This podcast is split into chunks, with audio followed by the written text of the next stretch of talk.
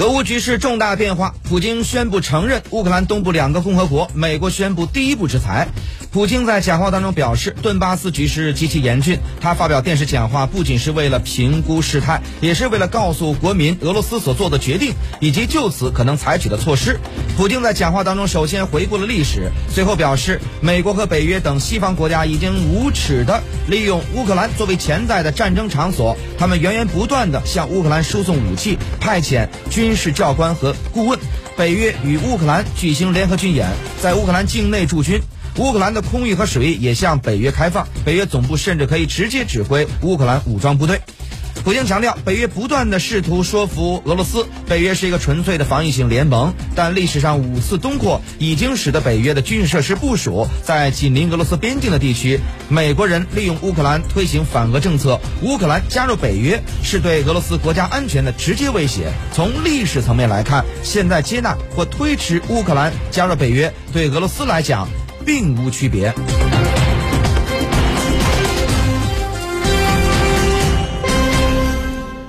俄罗斯国家杜马下议院副主席托尔斯泰二十一号也表示，国家杜马与联邦委员会将会在二十二号召开会议，支持总统普京承认顿涅茨克人民共和国和卢甘斯克人民共和国的决定。那么，乌克兰总统泽连斯基表示呢，乌克兰边界仍保持不变，不怕任何事或任何人。俄罗斯卫星网通讯社呢消息，乌克兰总统泽连斯基表示，不论俄罗斯是否承认顿涅茨克和卢甘斯克，乌克兰的边界将保持不变。泽连斯基与美国总统拜登就俄罗斯承认乌东两地区独立也进行了一个讨论。当地时间二月二十一号，乌克兰总统泽连斯基与美国总统拜登讨论了俄罗斯承认顿涅茨克和卢甘斯克两地区独立性的问题，并计划与英国首。首相约翰逊通话。同时呢，美国宣布第一步制裁。法新社的消息呢，在俄罗斯承认顿涅茨克人民共和国和卢甘斯克人民共和国之后呢，美国宣布了第一步的制裁。报道称呢，美国当地时间二十一号宣布对俄罗斯实施金融制裁，并警告说，如有必要，准备实施更多制裁。普萨基表示，总统拜登将很快发布一项行政命令，禁止美国人在顿涅茨克和卢甘斯克地区进行新的投资、贸易和融资。该行政令还将授权对决定。在这两个地区活动的人实施制裁。联合国秘书长再次发发表声明，来呼吁乌克兰问题各方要停止敌对行动。当地时间二月二十一号，联合国秘书长古特雷斯通过发言人就当前乌克兰东部局势发表了文字声明。声明当中，古特雷斯表示，对于俄罗斯关于顿涅茨克和卢甘斯克地区的认定和认知表示深感关切。他呼吁各方按照安理会二零一五年第。二二零二号决议所认可的新明斯克协议，和平解决乌克兰东部冲突。那么，同时我们来看到中国驻乌克兰使馆的发布五点安全提醒。当前呢，乌克兰东部局势发生重大变化。中国驻乌克兰使馆提醒在乌中国公民和中资企业：第一，注意当地发布的安全提示，不要前往局势不稳地区；第二，及时关注使馆微信公众号和官网发布的信息；第三，提高安全防范意识。可适时做一些食品和饮用水等生活必需品的储备。第四，与当地华侨华人协会、留学生会、中国商会以及熟人朋友加强联系，必要时互帮互助。第五，疫情还在蔓延，在做好安全防范的同时，不要放松疫情的防护。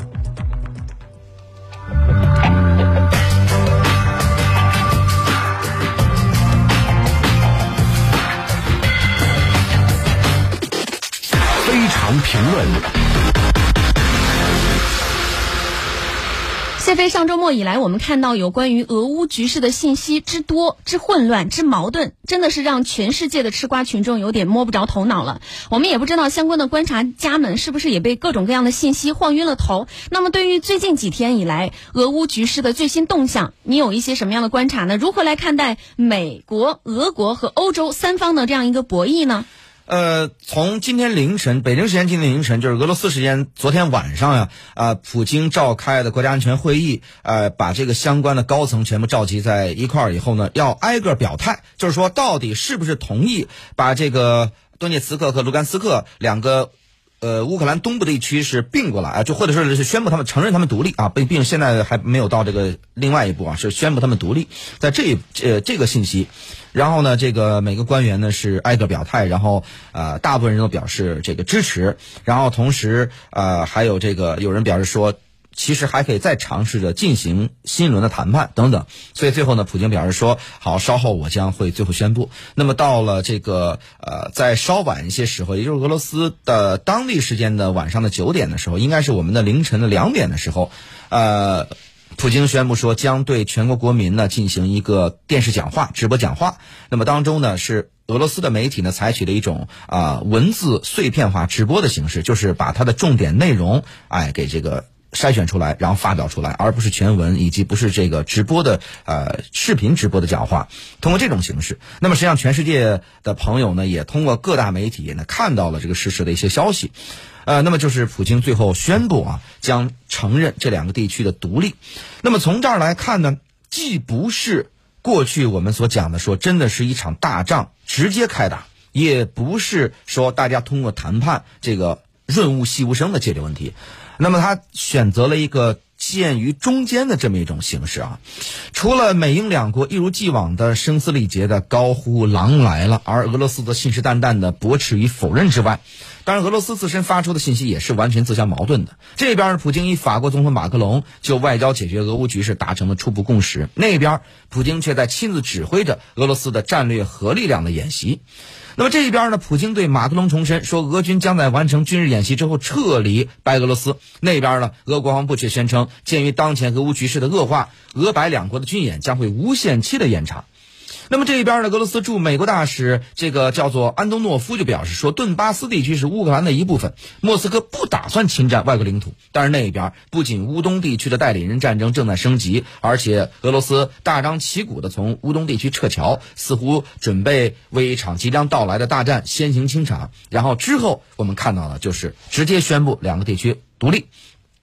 那么我们究竟如何来理解这种啊不知是战还是和，不知是真还是假的混乱信息与现象呢？这背后的原因究竟是什么呢？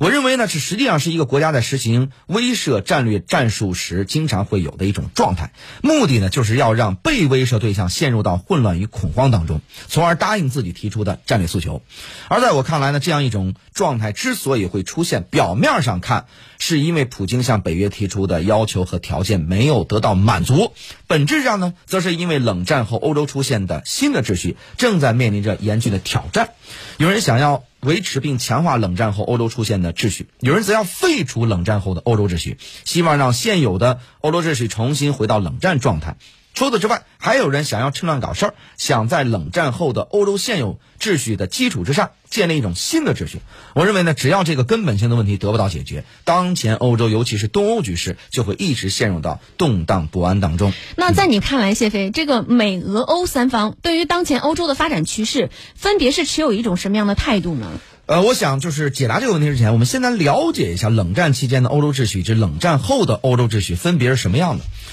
呃，在我看来，冷战期间的这个欧洲秩序啊，不仅仅是东西方两种意识形态、两种价值观念以及两种政治制度的对峙和对抗，同时也是东西方两大军事集团的对抗。西方集团呢是由美国带领的欧洲国家组成的，他们的组织啊，我们知道叫北约；而东方集团是由苏联带领的中东欧国家组成的，叫华约。其中的美国与苏联分别是当时世界上两大强权啊，各自拥有各自的这个势力范围。那么呢？但是呢，在冷战结束之后，我们说这个当时其实就是这个一九九一年的十二月二十五号，就是俄罗呃这个苏联解体。那么这样一种东西方两大集团平衡与对抗的格局突然间失衡了，苏联被瓦解了，华约组织解散了。而另一方面，由美国带领的北约不仅没有因为失去天敌而自行瓦解，反而变得越来越强大，把自己的势力咄咄逼人的延伸到了俄罗斯的家门口。不仅把原先属于苏联加盟共和国的中东欧的小国悉数收入门下，甚至把他的铁蹄踏到了俄罗斯的家门口，也就是要把乌克兰也给吸收过来。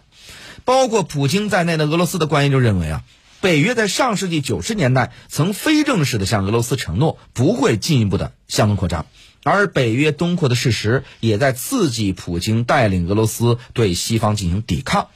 我认为呢，这就是普京啊，在拿下克里米亚以及让这个乌东部的卢甘茨克啊、卢甘斯克和这个顿涅茨克地区呢实行半自治之后，仍然不肯罢休，继续屯兵啊于这个俄东呃这个俄乌边境，以及呢不仅要阻止乌克兰加入北约，甚至是要求北约退出中东欧地区的这个原因所在。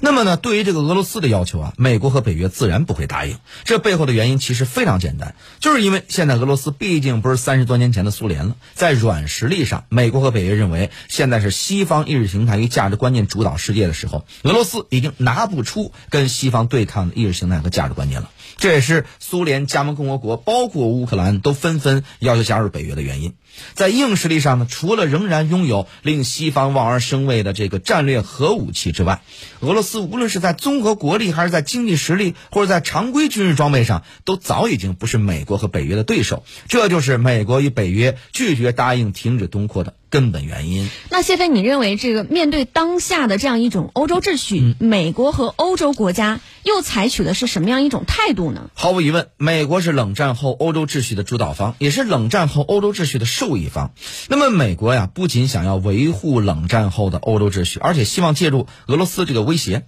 让欧洲进一步的倒向美国的怀抱，让曾经一度处于脑死亡状态下的北约重新是振作起来，并在美国带领之下向俄罗斯步步紧逼。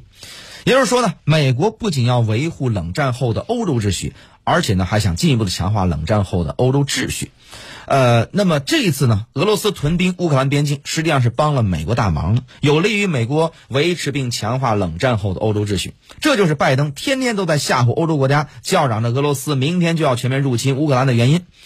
值得注意的是啊，美国的态度得到了几乎所有中东欧国家，尤其是乌克兰的支持。这主要是因为啊，那些曾经被苏联控制过的中东欧国家对现在的俄罗斯抱有高度的不信任，希望通过进一步强化冷战后的欧洲秩序，也就是让北约东扩到所有中东欧国家的方式，来为自己寻找安全上的依靠。那么，面对美国极力维护和强化冷战后的这个欧洲秩序，俄罗斯试图进行抵抗的情况，中东以外的欧洲国家又持一个什么样的态度呢？我想这个是非常重要。我认为呢，他们中相当一部分国家。既不想维持冷战后的欧洲秩序，更不想回到冷战时候的欧洲秩序，而是想要趁着俄罗斯对冷战后欧洲秩序发起挑战的和冲击的机会，建立一个新的欧洲秩序。他们不仅啊是想跟俄罗斯和平共处、平起平坐，而且呢想要跟美国平起平坐，削弱欧盟对美国的依赖关系，以及呢弱化美国对北约的领导。而其中一直以来都在倡导欧盟应该成为多级世界当中的一级，甚至提议欧盟在北约之外另起炉灶组建欧洲军的法国，又是当中的代表表这个典型代表了。所以我们看到，在这场俄乌危机当中啊，这个马克龙表现的可谓是非常积极，不仅甩开美国与北约单独跟俄罗斯谈，而且面对美国发出的俄罗斯威胁论呢，是嗤之以鼻。而马克龙这么做，也有点啊山中无老虎，猴子称霸王的这么一个味道。因为我们知道，呃，德国总理前总理啊默克尔退休之后，德国现在在这个欧洲的话语权正在弱化。那么马克龙想让法国取代德国，成为欧洲唯一的老大。不过呢，非常有意思的是啊，马克龙想要弱化美国对欧盟以及北约领导地位的这个主张，应该说呀，和这个普京正好是不谋而合。所以我们就看到了这一天，普京和马克龙打的可谓是异常火热了。张倩，好了，感谢谢飞的分析。我们也看到呢，呃，俄罗斯总统普京签署这个命令之后呢。呃，其实对于这个全球的市场也是产生了一定的动荡。那截止到发稿时候呢，WTI 的原油期货涨幅扩大到百分之二，报九十三点四二美元一桶，金价呢重回了一千九百美元每盎司，现在是呃涨了百分之零点七一。那伦敦金属交易所的铝价也是一度上涨了百分之一点八，现在是每吨三千三百四十美元，是二零零八年七月以来的最高。镍的价格呢也是升到了。两万四千七百美元一吨，升到了二零一一年以来的最高。